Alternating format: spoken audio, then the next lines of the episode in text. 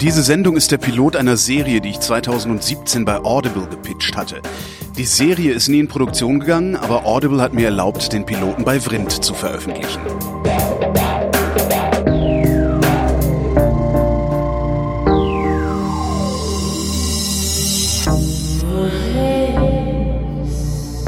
Wer redet, ist nicht tot.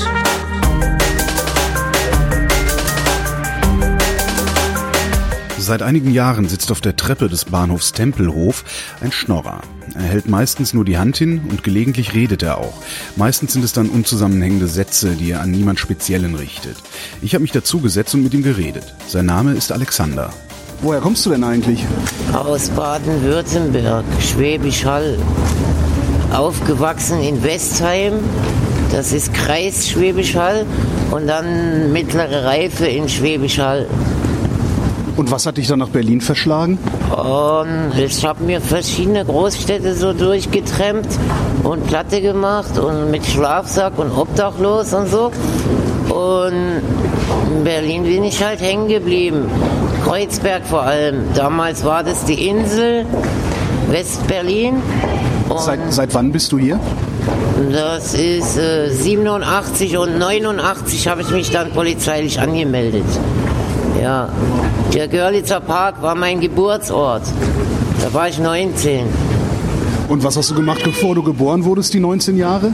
Naja, da war ich da in Schwäbisch Hall und, und davor dann in Westheim und so. Nee. Ja, und, und, und ja, habe die Schule halt abgebrochen, weil ich wollte Fachabitur machen und das konnte ich nicht mehr schaffen.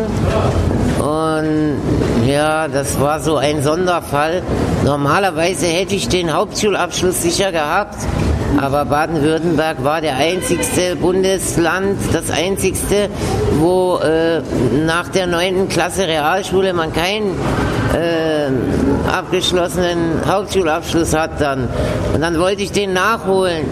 Und dann habe ich aber immer Sozialhilfe gebraucht, weil ich in Untermiete war und so und habe das nie geschafft, den nachzuholen. Ja, und, und jetzt mittlerweile hat sich das so eingebürgert, weil es sind so einige Sachen. Ich hätte ja eigentlich auch äh, Wehrpflicht machen müssen. Und, und, und das ging auch so einfach so unter. Und nicht von mir aus, ne, sondern weil ich einfach kein äh, äh, ein, danke, Einberufungsbescheid oder solche Sachen kriegt man ja denn äh, einfach nie gekriegt habe und so. Ne? Ging es einfach so unter. Mittlerweile ist es ja verjährt ja. quasi. Aber ich habe noch nie irgendwie sowas machen müssen. Ne? Das heißt, du hast auch nie einen Beruf gelernt und nie in einem Beruf gearbeitet? Ja, so ähnlich, weil ich bin jetzt beim Jobcenter als Tresenhilfe gemeldet und das schon seit 20 Jahren. Also auch damals beim Sozialamt äh, die ersten Jahre, seitdem ich 19 bin oder so ähnlich. Ne? Und Tresenhilfe einfach deswegen, weil beim Trampen und so habe ich natürlich immer in den Clubs abgehangen. Damals bin ich noch in Diskotheken und Konzerte gegangen. Und da waren es dann natürlich vornehmlich die, die sich leisten konnten, äh, ganz wenig Eintritt nur zu nehmen. Also so eine so eine Kiez-Sachen, wo Punks das machen und so, ne? Und da konntest du dann natürlich auch ökomäßig oder so, äh, da waren die Grünen und so damals noch nicht so wie heute, ne? Äh, da waren die ja noch wirklich grün und so, ne? Und äh, ja, da konntest du dann halt auch mitarbeiten. Kiezküche machen zum Beispiel, wo die ganzen Lebensmittelspenden dann kommen, äh, die jetzt bei der Berliner Tafel landen, bei Leib und Seele und so, ne? Die, der, der gleiche, ähm, ja, der gleiche Querschnitt, so von Christen hauptsächlich, von Gemeinden und so getragen, ne? Und dann äh, wollte ich halt Dresdenhilfe professionell machen. Aber ich habe dann gleich gemerkt, ich habe keinen Kassenschein. Mhm. Ich darf keine Kasse machen. Und da kommt es echt auf die Genehmigungen drauf an. Nicht, dass du dich bewirbst und, und einen ein Vertrag kriegst, sondern so menschlich, äh, äh, dass das als äh, Gruppe oder ja als Team und so, weil da, da gehen die Leute ja hin, danke, ja, um zu feiern und um, um irgendwie äh, äh, die Sau rauszulassen und alles, ne? Und, und dann muss ich dann als Tresenhilfe arbeiten, war von Anfang an so eine Sache wie, dass das jeder gerne machen würde. Ne? Aber es hat auch die Seite, dass es jemand machen muss. Ja. Und, und, und da will ich halt immer wegen Flaschen sammeln und sonst wie Aschenbecher auskratzen, äh, nach Kippen oder Jointresten und alles. Ne? Da bin ich natürlich dann auf den Trichter gekommen, äh, das nicht mehr mit, mit den ganzen Vetternwirtschaft, Berghain oder sonst wie Maxim oder Kuhdorf heißt es ja hier, ne? so zu sehen, sondern in die Szene einzusteigen, wo äh, ähm, ja, das auch dieser Ostteil, Ostberlin war, ne? Äh, vom Ruf her einfach, wo, wo halt Kommunismus an sich und so die Rolle spielt, aber eigentlich waren das ja dann immer Punks, die das gemacht haben, das Rauhaus und so mhm. zum Beispiel, ne? Und was heute ja noch gibt, das Tommy Weisbecker Haus, solche Sachen. Oder das SO36 selbst hatte ja früher auch ganz andere Betreiber. Und, und, und jeder sagt halt heute, heute, dass das alles in Arsch gegangen ist, weil die alle nur noch Junkies sind und alle nur noch Geld wollen. Ja, es war aber auch so, dass direkt nach der Wende der Eintritt bis zum Schluss genommen wurde. Und früher in, in, in, in Westberlin war es halt so, da hast du die ersten zwei Stunden vollen Eintritt gezahlt und dann schon nicht mehr. Ja. Und zum Schluss dann gar nicht mehr. Entschuldigung. Und, und das ist, das ist halt, sind so Sachen, ne, wo man heute so stur und dumm ist und bis zum Schluss Eintritt nimmt und so, sich selbst das irgendwie kaputt macht. Ne? Und, und da habe ich natürlich äh, kein, keine, keine großen Optionen. Äh, da müsste ich eine, ein Lokal, also die Lokalisation, die, die Lokalität ne, und sowas, das, das ist jedes Wochenende das Problem. Da gibt es halt jetzt zurzeit Warschauer Brücke da ne, und dann ist es immer so speziell und da verdirbt man sich seine Zeit, weil man im Endeffekt merkt, man muss nur Geld haben und in Wahrheit ist es aber so, es müssen die richtigen Kunden da sein, damit man geile Party haben kann. In der Disco oder in dem Konzert oder so, ne? Und, und die Menschen machen es nur noch vom Geld abhängig. Und, und auch die, die jetzt Punks selber sind, ne, äh, sagen, ja, sie wissen das schon, aber du weißt ja Geld und so. Ja, und dann hängst du da deine Jahre halt durch und das willst du auch nicht. Ne? Wo wir von Geld reden, äh, wovon lebst du denn eigentlich? Natürlich Hartz IV. Weißt du, diese Sachen so menschlich gesehen, ne? das Hartz IV ist immer schon weg bei den meisten. Ne? Es sind wenige, die, die davon auch wirklich leben können und, oder dass es zu wenig ist, trifft dann bei beiden aber zu. Ne? Und dann braucht man halt noch mal mehr Geld dass man davon frei wäre, müsste man dann quasi im Mittelstand leben, ne? sich selbstständig machen auch eben. Ne? Und das Prinzip, äh, wenn du alles selber machst und wenn du auch wirklich arbeitest und arbeiten willst, dann hast du auch viel mehr wie ein und dasselbe Geld jemand, das nur dem Staat abzieht und auch dieses Geld kriegt, ne? aber jemand, der so arbeitet und so, ne? so menschlich halt, das echte Lächeln zählt und so. Ne? Du hast mir neulich schon mal gesagt, dass du nicht auf der Straße schläfst. Wo, ja, wo schläfst Glück. du? Na, ich habe meine Hartz-IV-Wohnung noch ne? und, und, und die will ich auch behalten und nicht in irgendein Heim abgeschoben werden. Und äh, eigentlich will ich das verbessern. Ich sage das immer so, den Junkies zum Beispiel, eine Maschine braucht äh, super Diesel, bleifrei, irgendwas. Der Mensch muss jeden Tag essen, Mittagessen, Abendessen, irgendwas. Ja, und das, was die Maschine, das Öl braucht, das kleine Fläschchen im Monat oder in der Woche, ne, das ist eigentlich das, wie du damit umgehen solltest.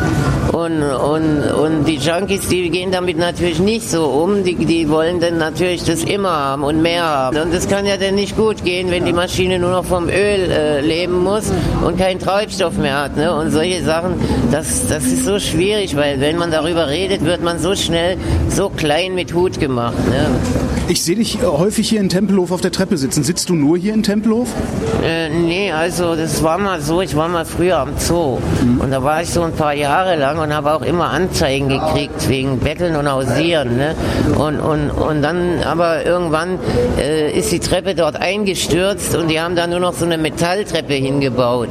Und seitdem habe ich dann halt geschaut, wo ich noch woanders hin kann. Und das war Yorkstraße, Hermannplatz oder Tempelhof gewesen gewesen und dann war ich meistens hier.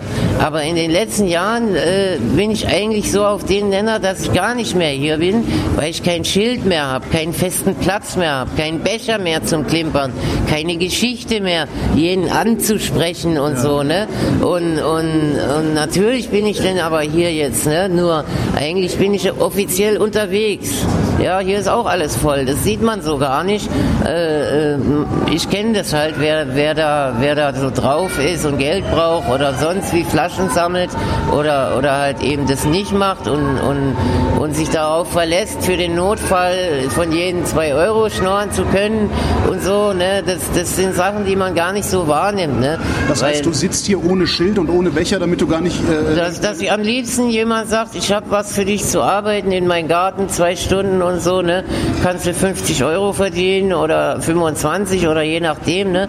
Oder dass ich auch einfach so einen Draht habe, die Plätze zu tauschen, gar keinen Platz mehr zu haben, zu laufen, ja, und, und nicht die Tage verschwende und dann gar kein Geld an den Tagen gemacht habe und so, ne, damit nur hingehalten werde, ausgecheckt werde und so, ne, und dann wirst du auf den Platz gezwungen, so, ne, und, und das, diesen Zwang nehme ich erst gar nicht mehr, wie soll ich sagen, wenn man hier immer Leute kommen, die ein Bierchen trinken und ein bisschen schwätzen wollen und so, ne, äh, das geht nicht, ne, weil das ist kein Chillplatz, das ist nicht mein Platz und so weißt du? Und, und dann sage ich immer, dass ich hier gar keinen Platz mehr habe. Die ersten Jahre war ich hier noch so ein bisschen so Panne, ne, vom Zoo und so und, und, und saß hier wie angenagelt, ne? Aber zurzeit bin ich schon wieder flexibel, dass ich in die U-Bahn gehe oder mal Alt-Tempelhof oder Schöneberg oder solche Sachen, ne? Das ist halt schwierig, weil überall, wo ich da bin, selbst äh, Hermannplatz zum Beispiel, da wohne ich und, und ja, und, und da sind dann schon die Plätze besetzt. Ne? Und da fängt es dann halt an, dass du dann da nicht hin kannst, wenn, wenn du da mal hin möchtest, ja, und sowas. Ja, also eigentlich habe ich dann gar keinen Platz mehr, weil die Treppe muss frei bleiben, ne? Und, und, und das sind, das sind immer so die Sachen, wo ich einfach die Leute auch brauche, ne? Weil die wollen genau wissen, wie lange, äh, wie viel Geld du machst oder, oder die wollen denn hier ein Bierchen chillen oder so, ne? Und, und ich finde, wenn man hier schon chillt, dann könnte man auch richtig Gangway-Party machen, Wochenende. Weil man sieht ja öfter am Wochenende mit so Karren und richtig geile Musikanlage, was das dann in diesen Tunneln bewirkt, ne? Oder, oder jetzt auch der Bahnhof, ne? Das, das Bahnhofsgebäude an sich, was, was da so die Rolle spielen von diesen Hausrechten und so, da habe ich keinen Platz mehr fest. Da bin ich unterwegs viel lieber. Ne? Es ist halt nur, dass ich dann meistens Tempelhof rumhänge, hängt damit zusammen, dass ich nicht so viele Möglichkeiten habe. Einfach so jetzt auf die Reeperbahn oder an den Kölner Dom zu wechseln. Sitzt du jeden Tag draußen und schnorst?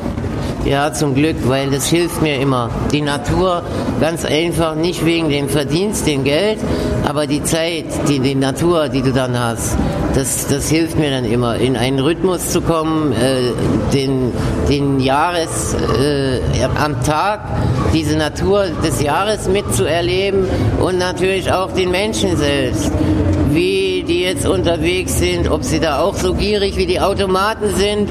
Und es hat natürlich doch diesen Zusammenhang äh, äh, noch und, und natürlich auch, äh, wo man dir hilft. Wo der Automat dann am Feiertag nicht im Arsch ist und du ohne Geld dastehst, ne? sondern dir dann Menschen auch helfen. Und das ist das Größte. Nicht die Spende, die man kriegt, aber die Menschlichkeiten. Reden die Leute auch mit dir oder laufen die hauptsächlich an dir vorbei? Es sind sehr viele auch, die wollen ja auch äh, äh, sich kurz hinsetzen und, und nicht nur vorbeilaufen. Aber weil das hier halt nicht mit dem Chillplatz geht, muss ich dann immer das darauf verweisen, dass wir das woanders machen. Privat am Wochenende, wenn wir irgendwo sowieso Musik genießen oder was rauchen wollen oder ein Trinken gehen, dass wir da uns die Zeit nehmen, weil hier geht es natürlich nicht. Aber äh, es ist halt auch doch dieses äh, sture Vorbeilaufen wie am Alex, am, am, überall an der Friedrichstraße, überall so, ne, wo die Massen dann zur Arbeit gehen und stur vorbeilaufen, wegen Geld halt, ne, dass sie dann gar nichts geben. Und, und das gar nichts geben, darum geht es gar nicht, weil die Leute, die stur vorbeilaufen, die würden sowieso nichts geben. Ne? Also um das gar nichts geben geht es daran gar nicht, sondern nur um dieses stur vorbeilaufen. Ne? Und, und das ist halt schon sehr verschieden, weil die jungen Mädchen zum Beispiel oder der Multikulti Multikulti-Zufall aus den verschiedenen, jetzt mit den Flüchtlingen, ne, auch, äh, du erlebst es ja, ich, ne, ich schnorre jetzt 30 Jahre so. Und ich, ich, ich habe früher Leute am Kudamm gehabt, die mit dem Kinderwagen vorbeigezuckelt sind. Und die Kinder, die da drin waren in dem Kinderwagen, zuckeln jetzt hier Tempelhof mit dem Kinderwagen vorbei, ja, und dann weiß ich doch, dass dieses Kind genauso äh, Wahrscheinlichkeiten da sind, wie ich das jetzt mit denen erlebt habe, ne? Äh, die dann in zehn Jahren oder 20 denn eben später nochmal so treffen werde. Ne? Und das ist natürlich schon eine großartige Sache. Hey, danke. Okay, danke dir. Habt noch einen schönen Tag eine Jacke. Passiert das oft, dass die Leute dir Klamotten geben? Also ich muss sagen, heute passiert ziemlich sehr vieles, ja. Aber äh, über die 30 Jahre passiert schon oft, ne? Nur äh, nicht über den Monat oder über den Tag. Welche Leute, die hier so an dir vorbeikommen, sind die freundlichsten? Die freundlichsten, die kleinen Kinder. Und die unfreundlichsten? Die unfreundlichsten, ja, ja, also für mich jetzt sind es natürlich die Mädchen, die, die, die jetzt reife Frauen werden, ne? weil äh, mit denen bin ich gerne freundlich, aber die wollen dann manchmal stur zum Beispiel, wenn, wenn Securities kommen, der belästigt mich und so, ne? Oder 100 Euro im Alltag, ne? Und sich nicht mit Kleingeld und Almosen und den Dreck quälen, Flaschen sammeln und so, ne? Den Werten und so. Ja, da, da, da könnte es am unfreundlichsten werden, weil, weil die Mädchen sind mir am liebsten. Und da wird es dann dementsprechend am unfreundlichsten. Aber ansonsten äh, würde ich schon sagen, so sture, so sture Leute von früher, die dieses ganze Prinzip wie mit dem Konkurrenzdenken und Portemonnaie und das wäre meins und so, so ältere, ne? Wenn, wenn die auf einem schrägen Film sind, die sind am unfreundlichsten, ne? Bist du gerne in Berlin? Ja, am liebsten.